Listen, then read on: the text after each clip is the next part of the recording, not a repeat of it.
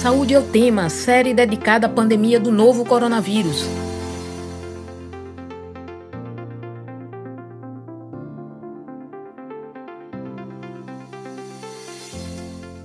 Olá, ouvintes das rádios Universitária FM 99.9 MHz e Paulo Freire, AM 820 kHz.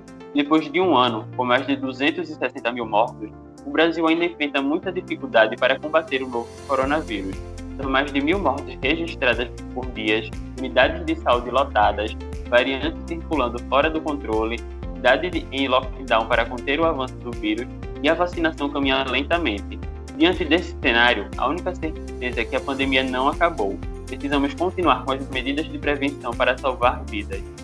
Eu sou William Araújo, estudante de jornalismo da Universidade Federal de Pernambuco e estarei com você nesta série especial do Saúde ao é Tema sobre a pandemia do novo coronavírus. Enquanto durarem as recomendações de distanciamento físico, vamos realizar o programa remotamente. Lembro que, além de transmitida nas rádios universitárias FM e AM da UFPE, esta edição fica disponível no formato de podcast no site radiopaulofreire.ufpe.br. Também fica disponível nas plataformas digitais é só procurar Saúde é o Tema para encontrar o podcast na plataforma de sua preferência. Nesta edição de número 2 do Saúde é o Tema Especial Coronavírus, sobre medidas de prevenção à Covid-19, vamos conversar com o professor de genética do Centro Acadêmico do Agreste da UFPE e pesquisador colaborador da Fiocruz Pernambuco, Marcelo Paiva. Seja bem-vindo, Marcelo. Obrigado pelo convite, pessoal. E convidamos para a conversa a médica sanitarista, professora de saúde coletiva do Centro de Ciências Médicas da UFPE e vice-presidente da Associação Brasileira de Saúde Coletiva, Abrasco, Bernadette Pérez. Seja bem-vinda, Bernadette. Oi, gente, muito obrigada também pelo convite. É um prazer estar aqui com vocês e com meu colega Marcelo, né, que faz com que isso seja bem mais prazeroso, muito bacana esse programa. Obrigada. Obrigado, Bernadette. É, para começar, o Brasil enfrenta uma unidade de saúde lotada, sem leitos disponíveis, recorde de mortes, é, circulação de variantes. Mas como chegamos nessa situação? Quais foram os nossos erros? Marcelo? É, elencar os erros, aqui a gente provavelmente passaria boa parte do programa somente nessa pergunta.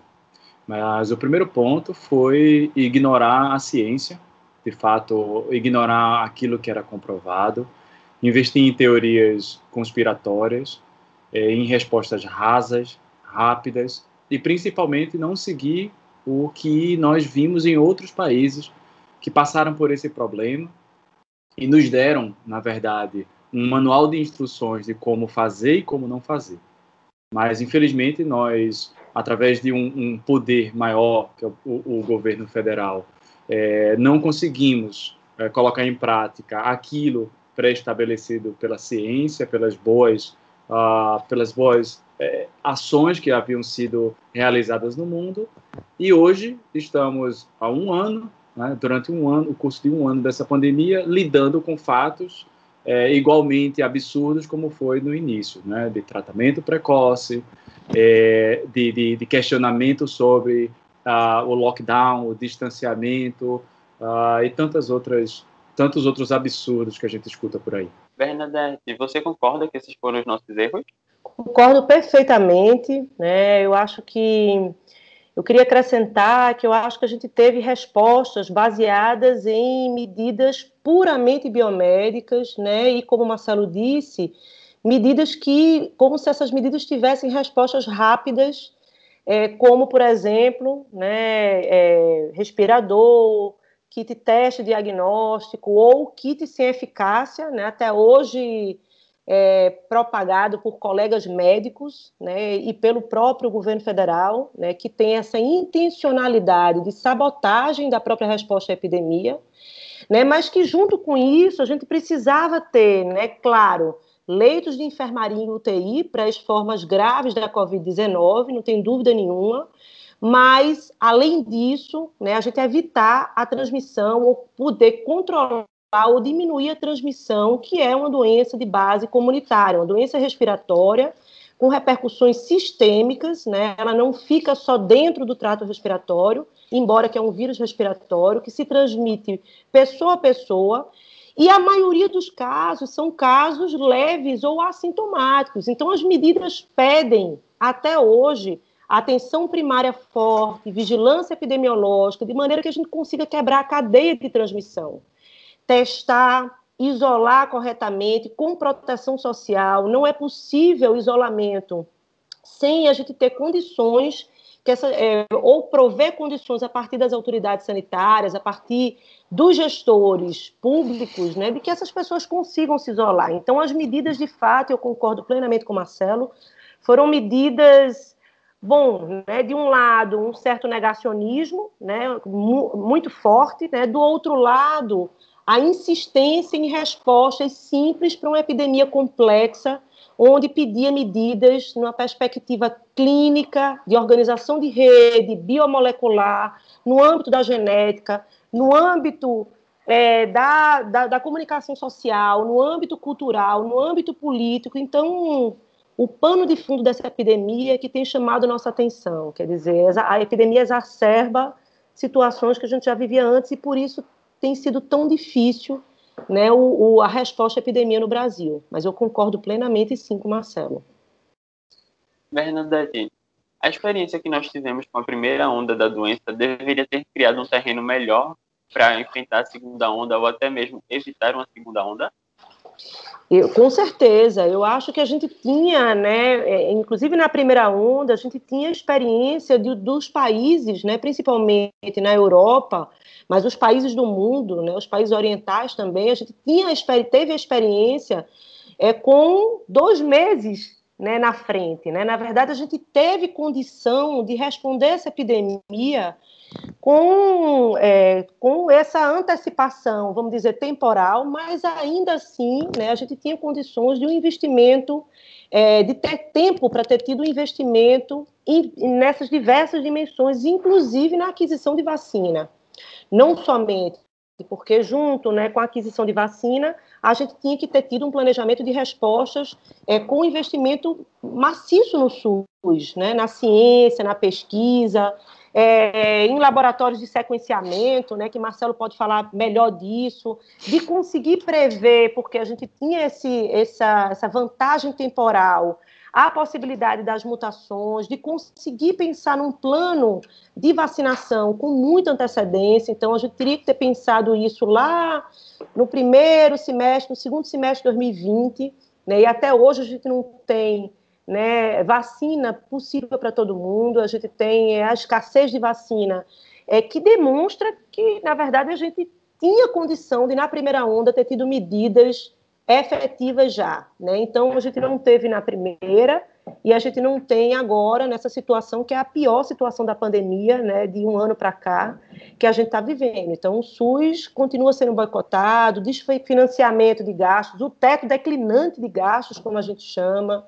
a fragilização da atenção primária, a frágil vigilância epidemiológica, o distanciamento dos territórios, a fome a fome, os territórios têm nos dito que a vigilância nutricional, a segurança alimentar tem sido um problema concreto, real, né? e a gente continua com medidas de inauguração de leitos provisórios, lockdown noturno, né? Eu, eu, até acho, né, é uma tragédia, né? Não é possível brincadeira, mas lockdown noturno vira uma piada, né? Não é possível a gente pensar em lockdown noturno onde o transporte público continua com a altíssima possibilidade de risco de transmissão.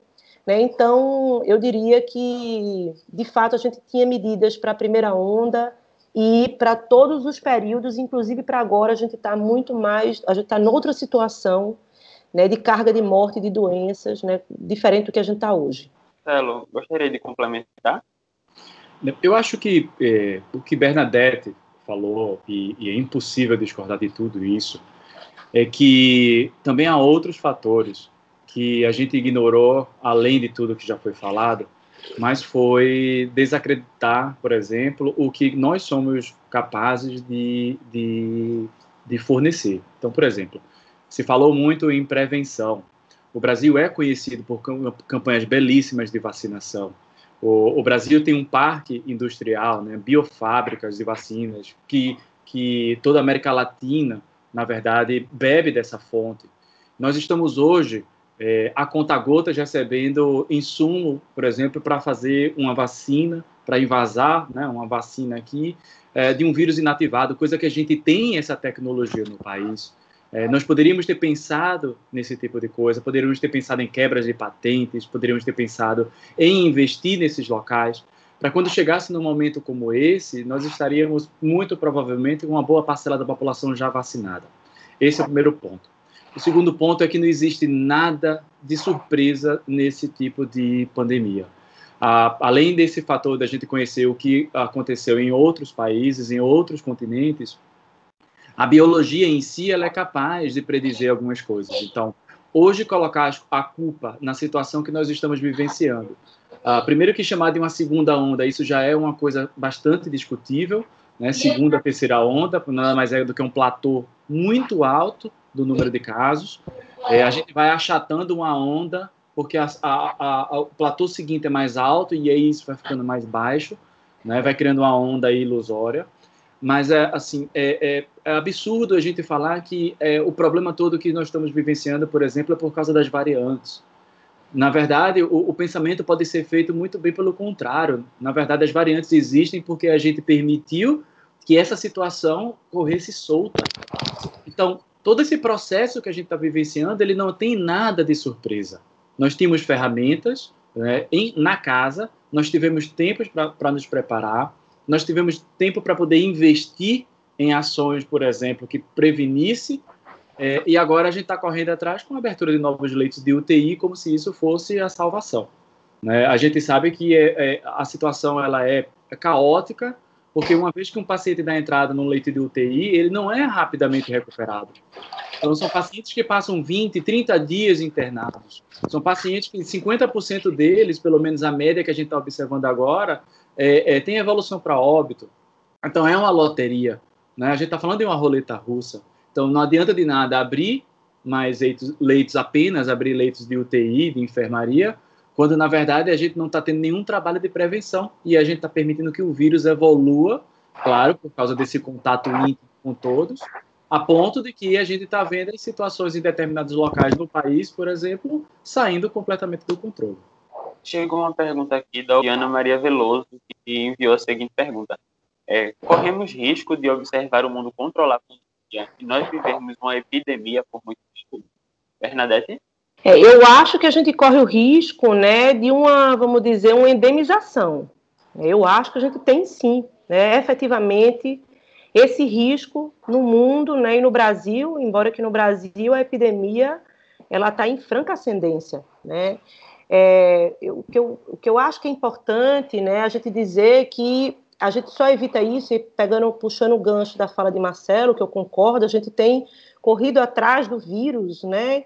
que, embora que com o ambiente, né, um vírus novo, né, a gente não conhecia antes, né, este coronavírus, este tipo de coronavírus, mas eu acho que, de fato, a gente é uma doença evitável, né, o que eu acho que a gente tem que dizer e afirmar é isso, é uma doença evitável, as mortes que a gente hoje chega a é, 2 mil, 2 mil mortes, né, quase no Brasil, quer dizer, mais de uma morte por minuto, a gente é, tem que dizer a todo tempo que é uma doença evitável por medidas não farmacológicas, evitável com distanciamento físico, com de restrição de mobilidade, com uso de equipamentos de proteção individual e coletivo, mas fortemente com proteção social.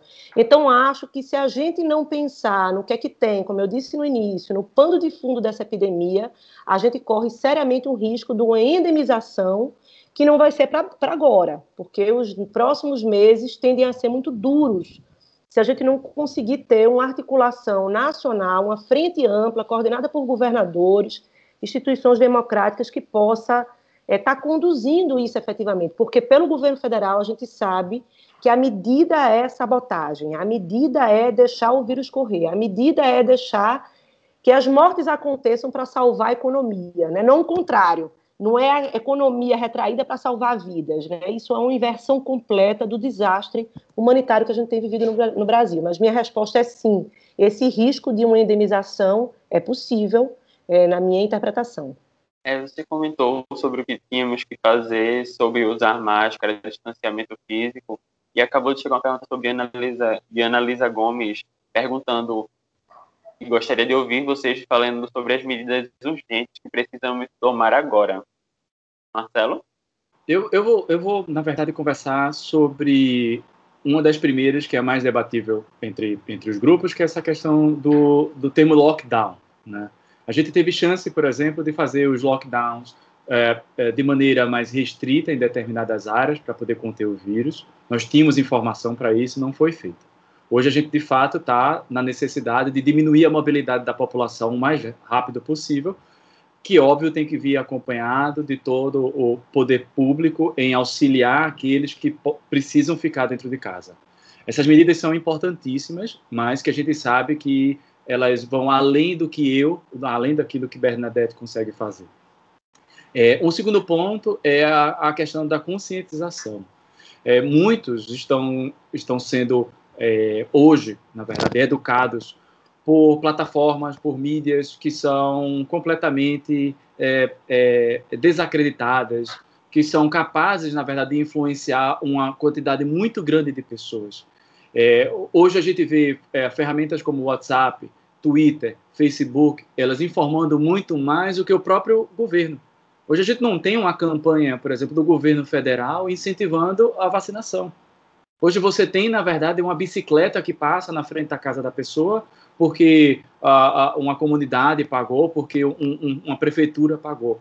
Então, a medida hoje uh, mais eficiente, se nós pudéssemos fazer, seria, que podemos, na verdade, né, o lockdown, obviamente acompanhado de todas as outras medidas de apoio à população, e uma vacinação em massa.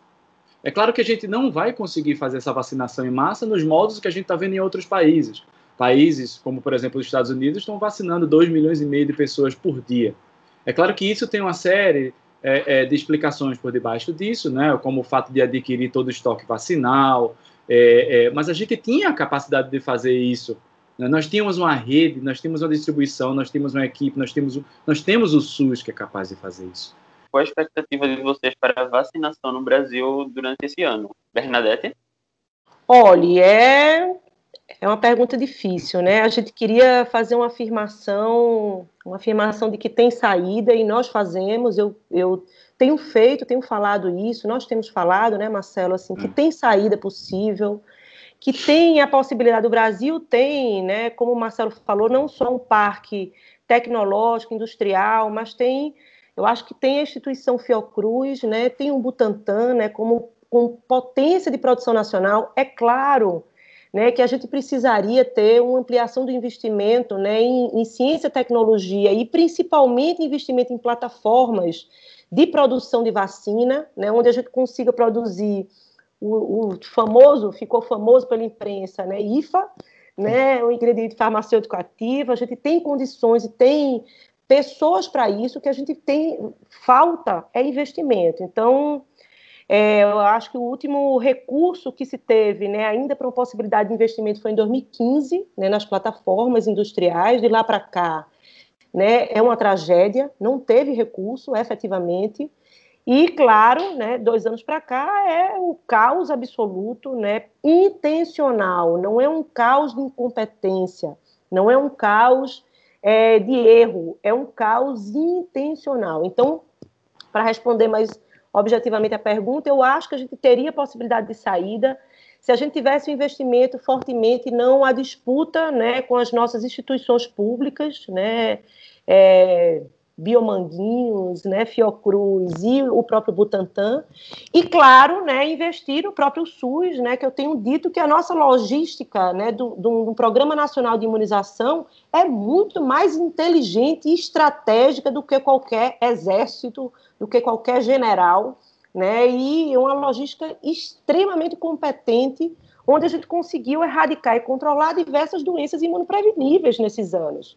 Então, bom, Veja lá, se a gente tem competência de produção, se a gente tem competência de, de, um, plan, de um programa nacional de imunização, que não é só rede, é isso que Marcelo falou, logística, comunicação ampla, comunicação social, a gente, o que a gente tem é a infodemia, as fake news, a anticomunicação, provocar aglomeração, dizer que vai virar jacaré, calango, lagartixa. Essas situações são situações que são é, ante né, qualquer capacidade de resposta, além de que não tem nenhum movimento concreto até hoje de uma aquisição concreta né, de, de vacina do imunobiológico para a gente conseguir ter, é, pelo menos a gente precisaria de quê? 300 milhões de doses no Brasil para conseguir ter essa tal chamada imunidade coletiva que a gente só consegue com vacina. O que o presidente da República, e eu reitero aqui, né, que eu sou professora de Universidade Federal, né, e queria dizer aqui que eu reitero criticar o governo federal e o presidente da República, dizendo que é, a gente é, é a, é a antivacina, dizendo tudo exatamente ao inverso. Essa é a crítica que a gente tem feito. A imunidade que o presidente da República quer é uma imunidade de rebanho com morte evitável de milhares de pessoas, deixando o vírus correr a própria sorte. Então, a nossa expectativa é uma expectativa de produção nacional que eu acho que a gente tem. Esperamos que, a partir desses movimentos né, nossos de pesquisadores, cientistas e profissionais da saúde, consigamos né, fazer aquisição e produção nacional mesmo com a política de boicote do governo federal. Então, e quem sabe uma frente ampla de governadores consiga nessa articulação ampliar a possibilidade de imunização. Mas a gente está numa situação de tragédia, vacinando pouquíssimas pessoas ao dia e a gente tem condições de vacinar pelo menos 10 a 14 milhões de brasileiros por semana né, se a gente tivesse a produção nacional acontecendo, né, enfim, não tivesse esse caos diplomático que a gente tem no Brasil. Berna, só um, um, um também, é que esse, é, é, essa ideia, essa fixação em imunidade de rebanho, para um vírus como a gente está observando agora, também é outro tiro no escuro, né? A gente está observando a, a, o surgimento dessas variantes. Algumas dessas variantes elas são capazes é, de alguns efeitos, algumas ações, como, por exemplo, se ligar mais, mais, mais fortemente às células, a escapar alguns tipos de resposta imune. É, e aí a gente começa vendo que aquelas pessoas que foram previamente infectadas, né, com casos clássicos, elas podem se reinfectar. Então, a, a, ideia de imunidade de rebanho, ela é imunidade de rebanho para um tipo, uma, uma linhagem do vírus, ou um conjunto né, de vírus. É, a gente tem o caso clássico da Amazonas. No final do ano passado, estimava-se que cerca de 3, 4, 3 quartos da população daquele estado tinha entrado em contato com o vírus e, consequentemente, tinha desenvolvido algum tipo de resposta. E o que a gente viu nos meses de dezembro e janeiro foi justamente o contrário. Né? No surgimento de uma linhagem, que tem outras linhagens, não é somente uma linhagem, é, a população sucumbiu então, a ideia de que deixar o vírus correr solto para que chegue-se a uma imunidade de rebanho é uma estratégia de genocídio, né, a custas de muitas e muitas vidas, que serão vidas de pessoas próximas a nós.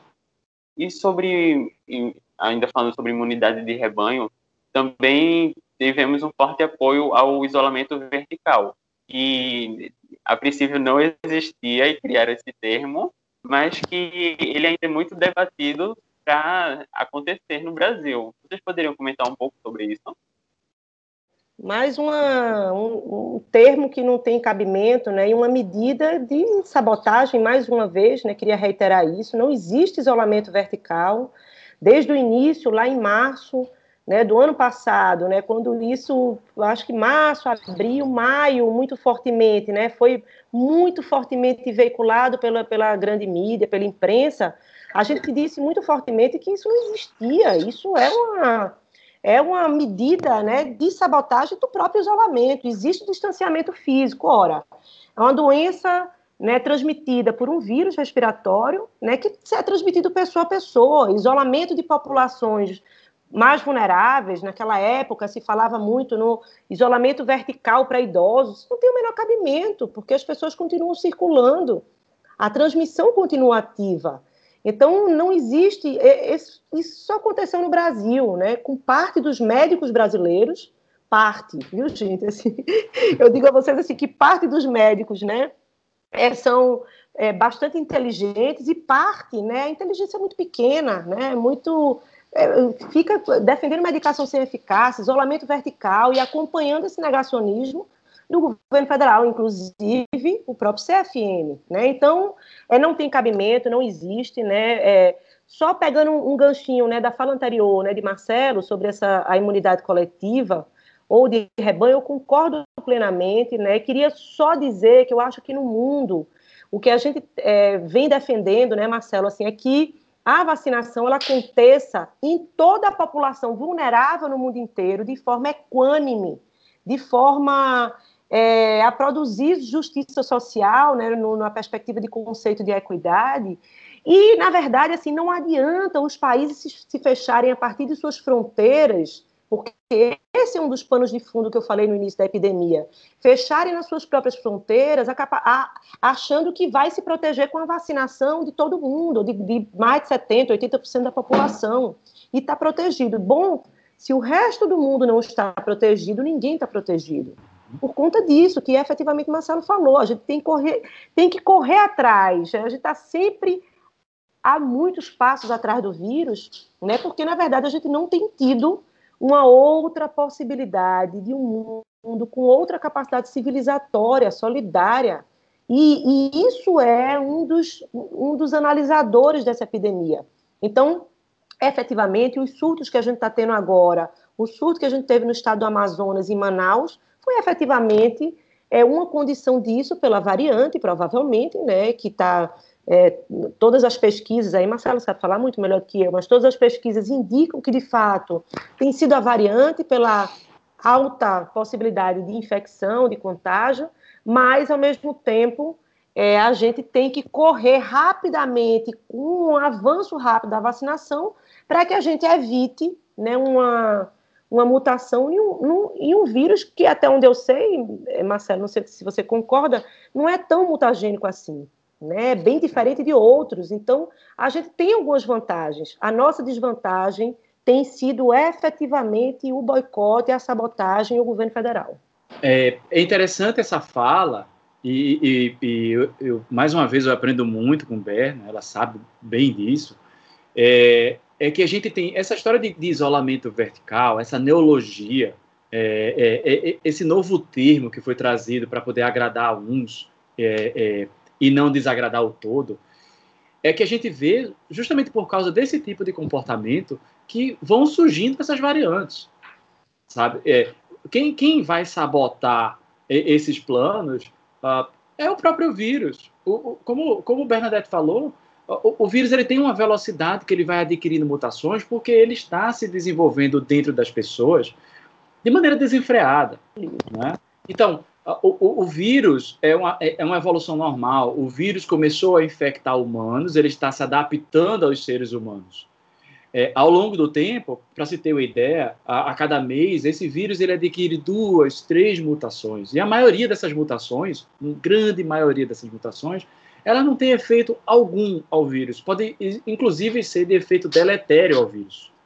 Mas algumas poucas que escapam esse tipo de efeito que são essas que a gente está vendo da, da, da, do Reino Unido, uh, da África do Sul, uh, do Manaus, que eu odeio chamar por esses nomes, né, porque termina é, trazendo um pouco de preconceito, né, um pouco da, da, da xenofobia, elas são justamente o resultado dessa história de fa não fazer isolamento. Né? Então, você tem determinados locais onde essa variante ela vai surgindo e, de repente, essa variante está espalhada pelo mundo. Né? Para você ter ideia, ontem a variante do Reino Unido já estava em 94 países, a da África do Sul já estava em quase 50, a, a P1, que é daqui do Amazonas, do, chamada do Brasil, né, o Manaus, é, já estava em outros 25. Então o que a gente tem é isso, sem isolamento, essas variantes elas vão surgindo e vão sendo disseminadas. Como podemos culpar as variantes dentro de um cenário onde o vírus circula livremente? O SARS-CoV-2 mostra um exemplo belíssimo para a ciência da evolução e adaptação? Bernadette? Eu acho que sim, eu acho que a Marcela acabou de responder né, a pergunta dela, eu acho que é exatamente isso. Né, mostra efetivamente né, que o, a história natural da doença, sem nossa intervenção, sem nossa interferência, né, é, é isso, né, esse retrato que a gente está tendo. Né, o, eu, eu acho complicado, eu sempre achei, né, desde, não sei se Marcelo lembra, mas quando a gente falava, por exemplo, das arboviroses, né, e lá nas pesquisas da FACEP, a gente dizia, existe um fetiche pelo, pelo, pelo vetor, por que o vetor, por que o vetor, bom, o vetor é um problema, mas essa estratégia de você achar né, que a gente vai ganhar a guerra contra o vetor é meio pueril, né, meio infantilizado, e esconde o que é que tem por trás disso, né? A urbanização, a forma de urbanização, a, for, a, a, a, na verdade a desigualdade, a pobreza, a falta de saneamento básico, o resíduo, enfim, gente, a moradia degradada, é isso que a gente está vendo. Assim, eu acho que a nossa guerra, essa história da guerra contra o vírus, né? Não é bem assim, né? Não é uma guerra contra o vírus. Na verdade, a nossa o nosso movimento é um movimento contra nós mesmos, na verdade, a favor do humano, mas ao mesmo tempo revelando quem somos. Né? Por que danado né? um, um, um coronavírus que é, existem mais de 200 tipos, né? Marcelo pode falar mais do que eu, né? Mas, mas existiu em, em, pleno equilíbrio, né? Hoje se desequilibra de uma forma tão, tão avassaladora, tão potente no mundo inteiro. Né? Por que, que a gente não aprende com a pandemia? O que, que a gente não tem aprendido com a pandemia? Fechar a fronteira não é suficiente, não traz segurança. Lidar com a imigração de forma preconceituosa, eliminando culturas inteiras, eliminando populações inteiras, não é saída. É um problema de desmatamento. Né? Ailton Krenak, né, uma liderança indígena, diz assim: olha, a, gente vem mostrando há muito tempo que o teto, né, a, o céu está caindo sobre nossas cabeças, está se aproximando de nós e nos esmagando. Se a gente não botar ele de volta, né, na tradição, né, de, de, da, da população, dos povos originários, dos povos indígenas, que eu acho assim impressionante a, a riqueza com que ele fala isso. Se a gente não colocar o céu de volta no lugar e viver com outra forma, com outra capacidade, não é só de sustentabilidade, não, mas outra capacidade civilizatória, de convívio, a gente vai ter outras epidemias. A gente não quer voltar para esse passado das minorias. Né? A gente não quer voltar para esse passado da desigualdade, né? do, da, do genocídio, de comunidades desfeitas, de, dessa, dessa gravidade de sequelas e mortes sendo produzidas né, tão profundamente né, na população brasileira e mundial. Então, eu acho isso, eu acho que a gente tem que aprender, de fato, a história natural da doença é essa, né, a Ana Elisa está coberta de razão, eu acho que o Marcelo respondeu né, a ela, mas eu queria fazer esse acréscimo, né, que a nossa guerra não é contra o vírus, né, tem sido contra nós mesmos. Marcelo, chegou um comentário aqui de Caritas Lima pedindo para você falar sobre efeitos de lockdown mais vacina que nós já vimos em países como Israel, Reino Unido, Portugal e Estados Unidos. Isso, isso, essa pergunta é massa porque primeiro a gente tem que levar em consideração alguns, algumas notícias que estão sendo veiculadas, né? A primeira delas é em relação a, por exemplo, o Brasil está como sexto país do que, dos que mais vacina, né? A gente está falando isso em números absolutos e não proporcionais à população. Então, se a gente leva em consideração o tamanho da população do Brasil e compara uh, o número de vacinas com um país, por exemplo, do tamanho de Pernambuco, é, isso é desonestidade. Então, a gente, primeiro ponto é como a gente pensar numa vacinação de grupos prioritários, como, por exemplo, os idosos, é, se a gente, na hora que pisa lado de fora, somos um laboratório de vírus de evolução viral a céu aberto.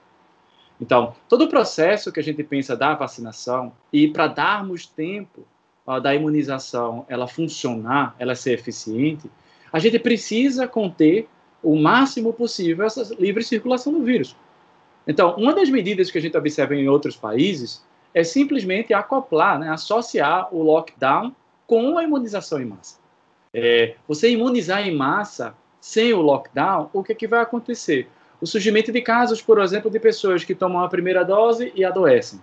Uh, o surgimento de pessoas, por exemplo, que tomam duas doses e imediatamente tem algum tipo de efeito.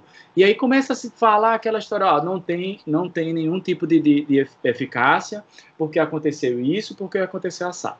Eu acho que essa história de lockdown, e aí trago de novo a história, a, toda a fala da professora Bernadette, né? É, de que você não pode simplesmente fazer lockdown por fazer lockdown, né? Você tem que ter todas as medidas de apoio, de suporte à população. é, a vacinação, e eu acho que falta algo importantíssimo para unir esses dois, que é a informação. A informação bem feita, né, a informação generalizada e principalmente de combate às fake news.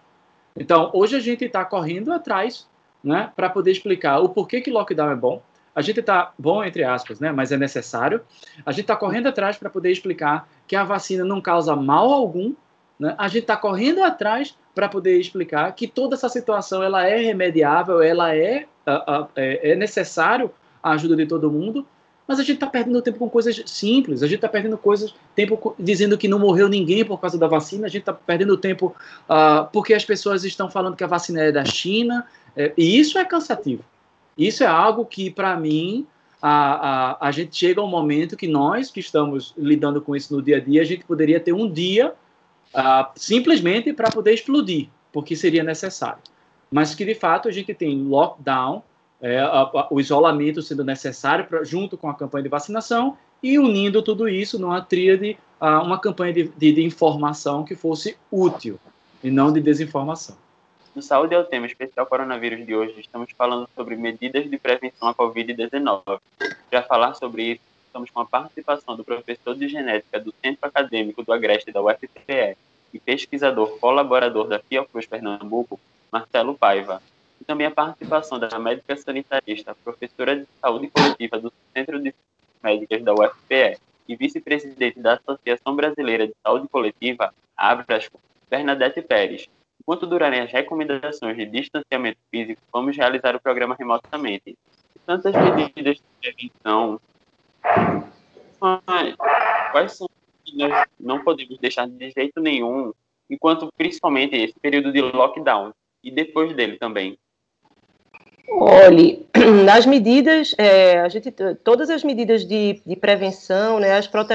todas as medidas de proteção individual e coletiva, elas vão continuar existindo, né, por, um, por algum tempo, é, independente, né, da vacinação. A gente vai, né, e, e Marcelo fez uma fala em relação a isso, né, a gente não sabe direito é, como é que, de fato, né, é, a, a, a, a, quinta fase, né, Marcelo, das vacinas, né, que é o acompanhamento da vacinação da população para ver qual o efeito que a gente não chegou ainda, né? A gente quer chegar, a gente fica falando na esperança, né? No sentido de esperançar, né? A gente quer chegar nessa fase, mas é a fase onde os efeitos vão, vão podem acontecer e vão ser observado, observados na casa de milhares de pessoas, às vezes milhões de pessoas, né? Então, é, até lá e até que isso aconteça, a gente tem que continuar com medidas de proteção individual e coletiva, né? As medidas que são é o uso da máscara, né, a higienização, aquilo tudo que a gente sabe, mas fundamentalmente, né, o distanciamento, a possibilidade do distanciamento físico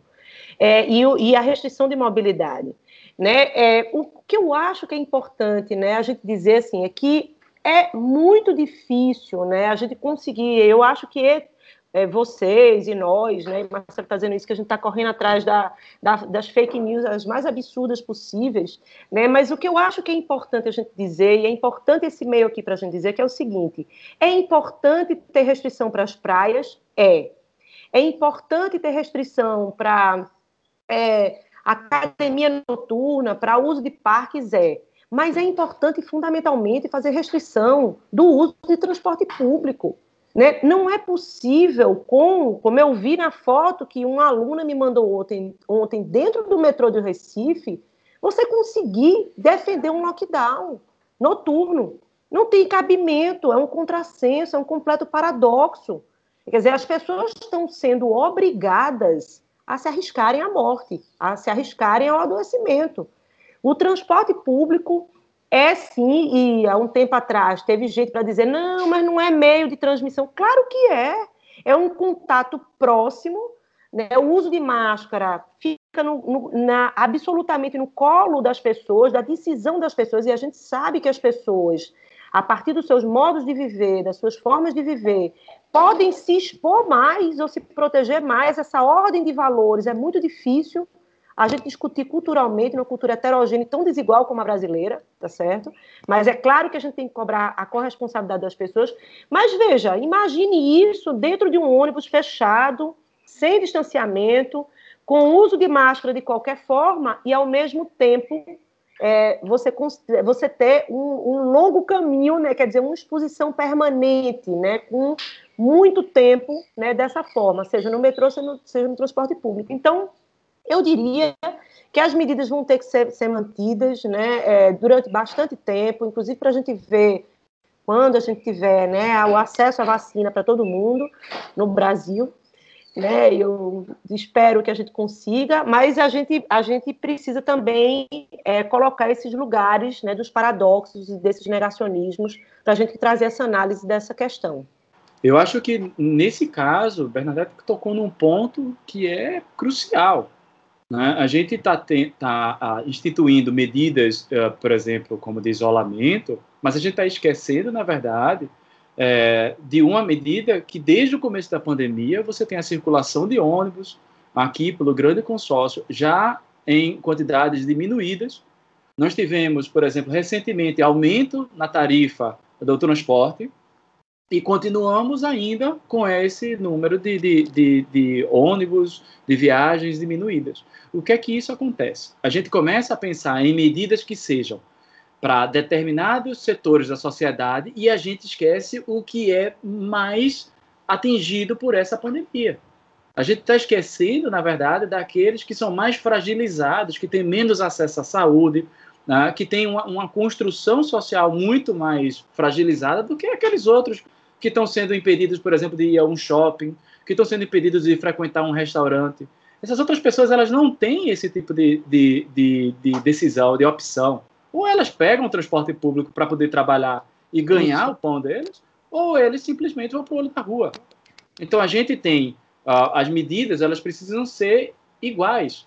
Se você vai fechar a academia à noite, você vai fechar a bar, você vai impedir a circulação de pessoas em shopping, por que não pensar no transporte público como sendo um grande disseminador, um laboratório ambulante de, de infecção viral?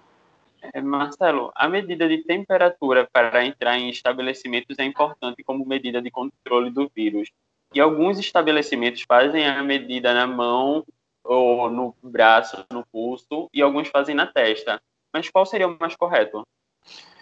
Na verdade, esse tipo de medida é uma das medidas mais uh, falhas, se é que eu posso colocar um adjetivo bonito para isso, mais falhas que há uh, para se controlar as pessoas na entrada dos estabelecimentos. Primeiro, é uma medida que foi moldada a partir de uma fake news de que o, a aferição da temperatura na testa das pessoas iria, por exemplo, derreter a glândula pineal ou ia uh, mudar. Isso é de um absurdo tão grande, isso só demonstra o quanto a gente está atrasado, o quanto nós somos ignorantes de acreditar em algo tão falacioso como esse. É, esse é o primeiro ponto. Segundo ponto que você fazer, e eu acho que Bernadette pode falar muito melhor do que eu, você aferir a temperatura no pulso das pessoas, né? É, a taxa de erro é absurda. Se você tiver curiosidade, procure saber. Ao longo dessa semana, todos os dias que eu, eu fui trabalhar, eu tive a aferição da temperatura, e minha média de temperatura era, foi 33,5. Né? É, eu, claramente, aquilo está errado mesmo aferindo na minha testa. Mas eu vou deixar, eu, eu vou só resumir dizendo, é, essa é uma das medidas mais, mais falhas que nós estamos adotando, e eu vou deixar que Bernadette fale, porque eu acho que ela tem muito mais experiência com isso.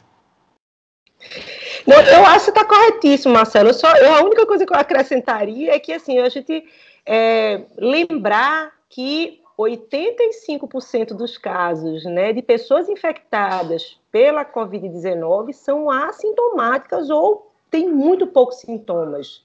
85% não é pouca coisa. Isso muda absolutamente tudo da direcionalidade das nossas respostas à, à epidemia e das nossas tentativas de medidas de controle. Né? Não, não, isso não tem cabimento, quer dizer, é a mesma coisa que a gente diz, assim, leito hospitalar é importante? É importante. Mas se a gente não diminui leito, não diminui transmissão viral. Inauguração de instituição de leito não diminui transmissão viral. Quer dizer, se você tem 85% das pessoas, vamos dizer que tivessem com um termômetro, nem que fosse aqueles antigos, né, de, de coluna de, Mercúrio. De mercúrio, pólimo de mercúrio. Né? Aqueles antigão que diziam que era, era um, ótimo, era muito bom, enfim. Vamos dizer que fosse com aquele com temperatura axilar, né? ainda assim, né, é uma medida de um controle muito, muito falho, muito precário pela característica da doença, pela história natural da doença. Então, é, é importante dizer isso: as pessoas infectadas, a maioria delas, continua circulando, estão nos territórios, estão pegando ônibus, estão trabalhando normalmente, né? estão nas escolas, nas atividades presenciais das escolas, é, crianças, famílias das crianças que vão levar e buscar, que circulam para levar e buscar, os professores e todo o apoio pedagógico da escola, e não é a medida de temperatura que vai conseguir ter algum tipo de efeito para evitar transmissão viral, ou para quebrar a cadeia de transmissão. Efetivamente não é. Você acha que o cenário que estamos horrível de mil mortes por dia pode ter alguma melhora sem ação central do governo federal? Honestamente, hoje, sem essa verticalização de você ter um, você ter um investimento no plano nacional de imunização, o, que a gente está fadado a acontecer é o consórcio, por exemplo, dos prefeitos, eles resolverem comprar determinadas vacinas, aplicarem suas regras dentro dos seus locais, e você tem um país completamente desigual em relação ao processo de imunização. É, eu discordo é, muito dessa atitude. É, particularmente eu vejo e tenho lido sobre quais são as preferências, por exemplo, do, do desse consórcio, de que tipo de vacina está sendo adquirida, é, quando na verdade nós temos é, dinheiro, nós temos financiamento para isso, né, tá, está lá aprovado, mas não é utilizado. É, nós temos um plano nacional de imunização que tem o histórico de, de ter belíssimas, é, é, belíssimos resultados. Nós temos um SUS que funciona é, e nós temos, na verdade, toda uma equipe, uma logística, tudo esperando a vacina. Então, por que não utilizar o governo federal, que é de onde efetivamente vem o dinheiro para os estados e o município, quando, na verdade, você passa essa responsabilidade para os municípios, para os locais, onde você vai começar criando essa cadeia de desigualdade, quando na verdade deveria ser um plano para todo o país. É, Rafaela Matos enviou a seguinte pergunta: E quais medidas seriam mais efetivas para resolver ou diminuir a problemática da lotação nos transportes públicos? Bernadette? É, eu acho que são, primeiro, todo, todo o movimento anterior à epidemia que já havia, né, que era o movimento de ampliação de frota, de é, possibilitar a condição, né, minimamente garantindo, né, até é, no âmbito dos direitos humanos, né, as pessoas a circularem, né, com a frota maior, as pessoas circularem sentadas, né, com ainda mais no calor que a gente vive, né, com climatização. Veja que a a briga pela climatização do, do, dos transportes né, foi uma. durou anos, né? E aí continua, né? Porque quebra rápido, enfim. Mas eu acho que é, hoje, né, efetivamente, né, eu só estou querendo lembrar o que a gente tinha anteriormente, mas hoje, efetivamente, a gente tem que diminuir a mobilidade das pessoas. Né? Eu acho que a medida mais, mais eficaz é diminuir a mobilidade, e isto não vai ser com lockdown noturno. O ônibus não transmite, não é. Tra, existe transmissão, né? Alta possibilidade de transmissão à noite existe se o ônibus estiver lotado. Mas o pico de lotação a gente sabe quais são. É de manhã cedo, é meio-dia e é no final da tarde até umas 7, 8 horas da noite. Depois disso, gente, o lockdown a partir das 20 horas é um absurdo. As ruas estão vazias.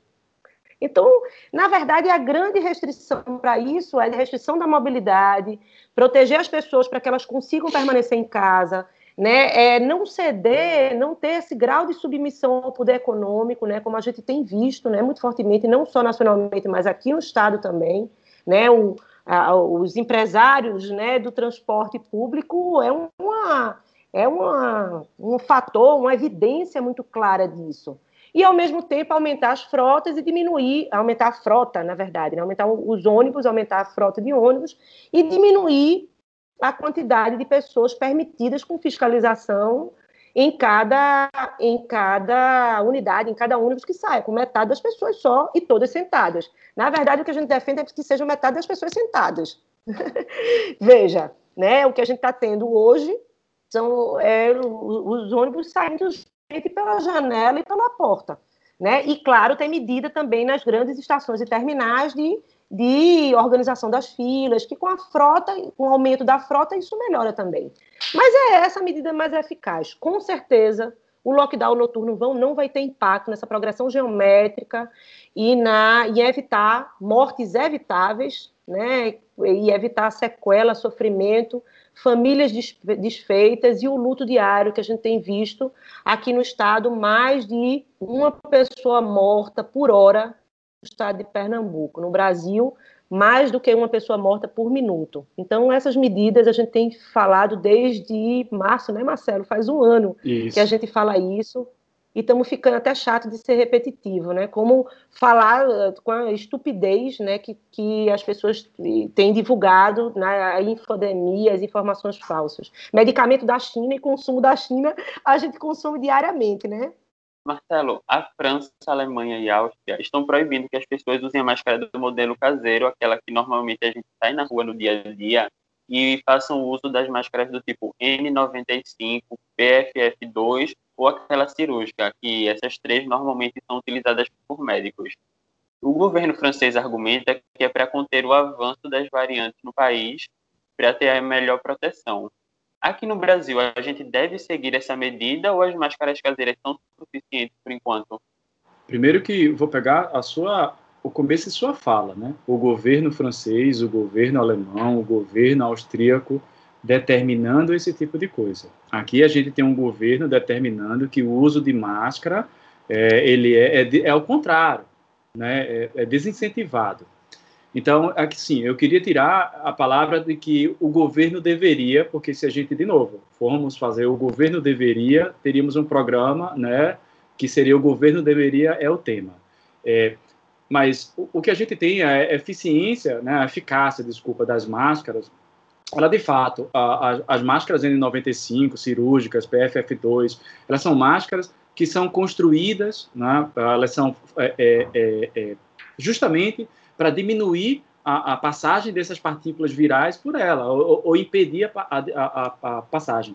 A gente, infelizmente, a gente ficou para trás porque a gente não tem produção disso aí e a gente concorreu contra o mundo inteiro né, para a obtenção de EPI, de insumos, de reagentes, de tudo. E hoje não é diferente. Hoje você conseguir que um, um cidadão médio pague 18, 20 reais numa máscara é, é, de proteção, isso é impossível. É, o que a gente tem visto é que com o distanciamento e com o uso das máscaras chamadas caseiras, você tem uma diminuição, sim, da transmissão. Isso a gente não pode é, é, deixar de incentivar. Em locais, por exemplo, em que você tem um maior poder aquisitivo, em locais em que você consegue fazer, uh, com o apoio do governo, esse tipo de distanciamento, é nada mais justo do que eu escutar o que a ciência preconiza, que é qual é a melhor saída para a proteção da população, é a utilização dessas máscaras. Então, aqui, a gente sabe que, por exemplo, que nós poderíamos ter tido um polo de produção de máscara. Pega, por exemplo, o Toritama. Né? Se nós incentivássemos, por exemplo, todo o polo que existe de confecção no Estado, né, ou parte dele, para produzir jaleco descartável, ah, através daquela de TNT, tecido TNT, né? É, você fazer máscara descartável e a partir disso aí você tivesse uma distribuição, isso seria o ideal. Por quê? Porque iríamos trabalhar com as condições que nós temos aqui.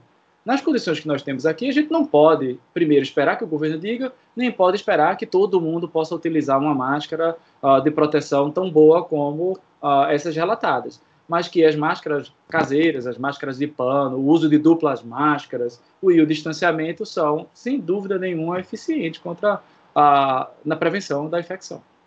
Eu queria encerrar com a pergunta de Ana Lisa Gomes e pedir para vocês fazerem as considerações finais também. É, Ana Lisa enviou a seguinte pergunta. Queridos pesquisadores, como manter a energia para continuar trabalhando, pesquisando e atuando no cenário atual do Brasil? Bernadette? É difícil, né? Eu acho que tem sido diário isso. Eu acho que a nossa capacidade, né, de fazer tudo isso, né, resistindo, né, eu acho que parte de um duplo movimento, né, um movimento ao mesmo tempo, né, de resistência a tudo que degrada a vida, tudo que violenta as pessoas, tudo que provoca morte, sofrimento, sequela, né, essa resistência, né, a tudo isso ao mesmo tempo tem sido uma resistência criativa, né, de sobreviver, né, sem recurso financeiro, de ter a possibilidade de criar e inventar a partir do que a gente tem nas mãos, né, mas sim valorizando com mesmo com toda a incompletude, insuficiência, a nossa universidade pública, o sistema único de saúde, e é, tudo que a gente tem né, de patrimônio né, público no país. Então, acho que a capacidade criativa de fazer isso, pensando em saídas, pensando que, olha, a situação do Brasil é essa, mas tem saída, tem saída, né? Não, pode, não, não vai ser pelo governo federal agora, mas tem saída. Tem saída com a frente ampla de governadores, com é, mediação de instituições democráticas, sei lá, um, uma saída de um plano nacional, né, de, de, uma frente nacional em defesa da vida, uma frente nacional que digam que é pela salvação, ou uma frente nacional né, de, é, de apostas que é possível a gente ter saída nesse, nesse sentido. Então, a defesa da vida eu acho que é fundamental e a gente continua aqui resistindo, né, Marcelo? Da forma que dá. Eu tenho encarado que a gente vive movimentos cíclicos na vida e agora a gente está no movimento cíclico dentro da, da, da ciência, dentro do, do, do, momento atual, do cenário político-econômico, de baixa. Então, se a gente está num cenário de baixa, muito provavelmente deve é, preceder um cenário de alta. Então, se a gente não trabalhar e investir agora para construir isso, a, a gente nunca vai conseguir subir de volta. Então, é, é desesperador, é, é, dá vontade de desistir? Dá.